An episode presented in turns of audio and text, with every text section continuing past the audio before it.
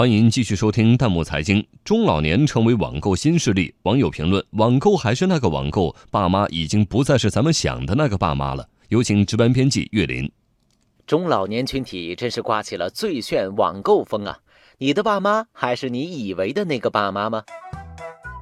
网友喇叭花就说了：“想当初我教爸妈网购的场景还历历在目，转眼间我买东西的时候，他们却告诉我怎样买才实惠。”网友从未停步说：“自从我爸妈还有七大姑八大姨学会网购之后，再也没有催我去相亲了。不知道是喜还是忧。”网友王白白更是表示：“以前爸妈总是抱怨每天要帮我收快递，现在倒好，每天收的快递比我还多。”网友小肥肉说了：“爸妈网购叫省钱，你网购就叫乱花钱。”这么一听，感觉还真有那么一点道理。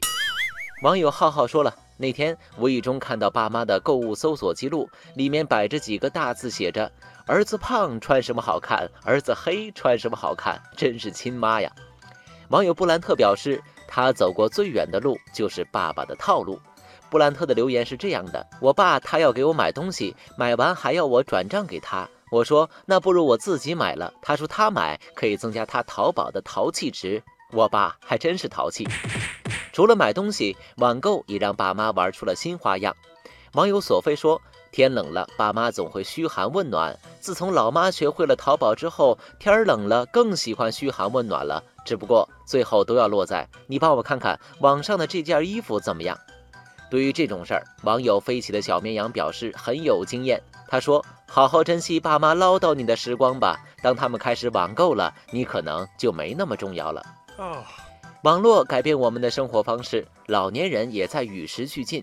正应了网友西飞说的：“网购不分长幼，潮流不分前后。”欢迎大家关注微信公众号“弹幕财经”，把您感兴趣的话题推荐给我们，或者发表您的观点，参与留言互动。我们将选择有价值、有意思的内容在节目中播出。